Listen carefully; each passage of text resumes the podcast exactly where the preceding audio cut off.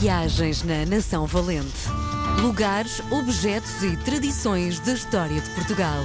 Com Helder Reis. Quarta-feira é sempre dia de aprendizagem, porque temos Helder Reis na RDP Internacional com a sua Nação Valente. Bem-vindo, Olá, Helder. olá. Espero que seja de aprendizagem. Então não espero é? que A quantidade de coisas que temos aprendido à volta eh, do teu livro. O teu livro, que é provavelmente eh, algo que, do ponto de vista da criação, era do, do género é para se ir fazendo, porque Uhum. eh, provavelmente vais passando pelos sítios, desperta a tua curiosidade, estudas um pouco o sítio em si e depois acabas por encontrar uma história que de alguma forma analisa e traz o que de melhor aconteceu ali. É mesmo assim que as coisas eh, têm acontecido. Neste e no anterior, eh, as lendas e os mitos de Portugal, ehm, são fruto de passeios, de viagens, de anotações que, que eu vou tomando e de sítios que eu gosto muito. Eh, sabe, eu tenho muita dificuldade em. em, eh, eu, eu, na vida, tenho muita dificuldade em me contrariar. Uh, gosto de fazer aquilo que me dá prazer ou que me acrescenta. Quando já não me acrescenta, é sinal que a coisa já não está a dar. Um, e e na- nos meus passeios, nas minhas viagens, é a mesma coisa. Eu gosto de ir a um sítio uh, do qual eu vou receber qualquer coisa. Hum. Um, e depois, transpor isso para um livro é muito fácil porque basta só fazer um exercício de memória ou então consultar algumas anotações um, e, uh, e vejo, olha, apetece-me escrever sobre isto. Depois, na construção de um livro, e acho que é interessante as pessoas também ficarem a, a perceber, a não ser que seja uma coisa 100% romanceada, como é óbvio, sai da tua cabeça ou então da tua observação do cotidiano, que é essencial. Um, no caso de um livro como este, que- é feito de pequenas histórias e pequenos detalhes, um, e, e atenção, a minha área não é história, eu não sou historiador, sou um curioso e gosto muito do nosso país e tenho muito respeito por ele. Um, há uma, houve uma equipa que fez pesquisa dos vários temas que fomos sugerindo. Um, uma pesquisa bastante exaustiva em várias frentes, para não ter a mesma fonte, não é?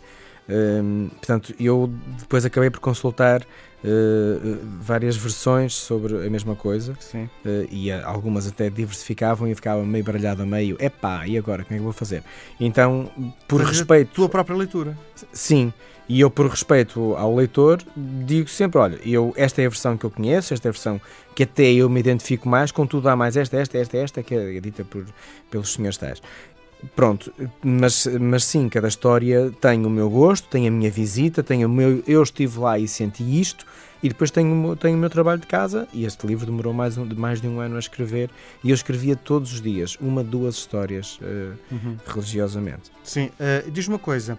E os critérios? Um, quais foram os critérios das histórias? Porquê escrever sobre isto ou, e não sobre aquilo? Olha, às vezes é o que dá, é o, é o que dá a história quando tu espremes. eh, Primeiro, os meus critérios de escolha, primeiro tinha que me dizer alguma coisa.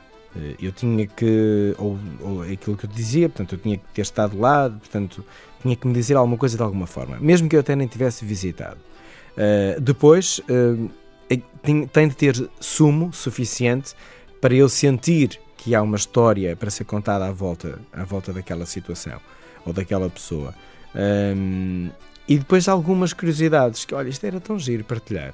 Portanto, eu quando encontro estes três elementos, eh, tenho reunidas as condições para, olha, ok, vamos para a frente porque hum, pode vir história a partir daqui. Muito bem.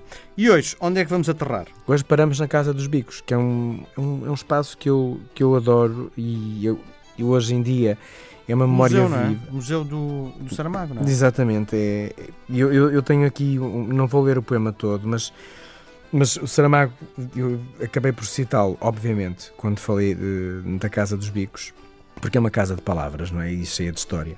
E ele, diz, ele tem um poema muito bonito. A poesia de Saramago é tão interessante como a prosa.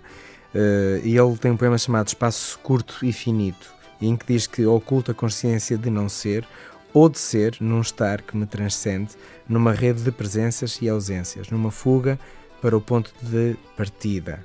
Um perto que é tão longe, um longe aqui. Eh, E esta coisa de estar não estar, ser e não ser, porque é que é assim? Eu acho que é aquilo que, que eu sinto sempre que eu olho para a majestosa Casa dos Bicos. Que, que, a Casa dos Bicos, portanto, hum, vamos até o século XVI e imaginamos Lisboa no século XVI, uma Lisboa completamente próspera, rica, a Ribeira, um alvoroço cheia, um, cheia de estaleiros e armazéns e, e navios e caravelas a entrar e a sair. Bem, Lisboa nessa altura devia ser mesmo incrível, além de ser já uh, uma capital de negócios. Uh, eu tenho aqui uma expressão que, que eu lembro perfeitamente dela me ter surgido. O Rio era um escritório, porque de facto era no Rio e pelo Rio que se ganhava que, dinheiro, não é? Sim, que muita coisa acontecia uh, na vida lisboeta e na vida nacional. Então esta casa foi, foi mandada a construir em 1523 por um senhor de nome Brás de Albuquerque, que ele era uh, nada mais, nada menos do que filho do vice-rei da Índia, portanto Afonso de Albuquerque. Era um senhor que podia e sabia bem aquilo que queria. Mas depois, eh, esta casa tem dois mil anos de história e, e se forem lá vão-se aperceber porque ela cruza uh, a, a, muralha uh, Moura que terá sido destruída, portanto, uh, também em função desta casa. E numa das escavações que aconteceram em 1980 encontraram-se vestígios disso. Portanto, ir à Casa dos Bicos é levantar a memória de Saramago e é também levantar uma memória arqueológica da cidade de Lisboa, que, como nós sabemos, o terremoto eh, tentou apagar, mas mesmo assim a nossa resiliência é tanta que ficamos com muita história, muita história para contar. Uh, o mais original, de facto, desta casa uh, é esta fachada que é coberta com pedra em ponta de diamante, é esta a expressão, e, um, e ela surgiu, porquê? Porque houve uma viagem à Itália feita por Dom Brás, onde viu uh, o Palazzo dei Diamanti, em Ferrara, um, e pronto, e decidiu transpor. As janelas são manuelinas, portanto, o que é algo perfeitamente nosso. Esta casa não foi uma casa de circunstância, foi mesmo uma casa de habitação. Foi casa da família dos Correias, dos Tavras, dos Noronhas, dos Condes de Linhares, dos Condes uh, de Porto Alegre, dos Condes de Gouveia e de muitos outros, portanto, foi sempre habitada por gente muito bem. Mas hoje em dia, pronto, é a casa que nós conhecemos, que, que é uma casa monumento nacional uh, e, que, e, que, é a casa de, da Fundação José Saramago. E que depois no piso térreo tem então o tal núcleo uh, arqueológico que, que, já, que já disse. Portanto, viajas muito no tempo e é uma casa com milhares de vidas a conhecer, o que eu acho particularmente interessante. Antes de fecharmos, gostava muito de saber a tua opinião sobre a forma de escrita de Saramago. Agrada-te? Gosto muito. Sabes que eu fui durante, durante muitos anos um, leitor na Biblioteca Nacional uh, no Porto. Foi dos meus primeiros trabalhos. E eu era leitor para, portanto, fazia audiolivros para ou em visuais ou pessoas com a visão bastante reduzida.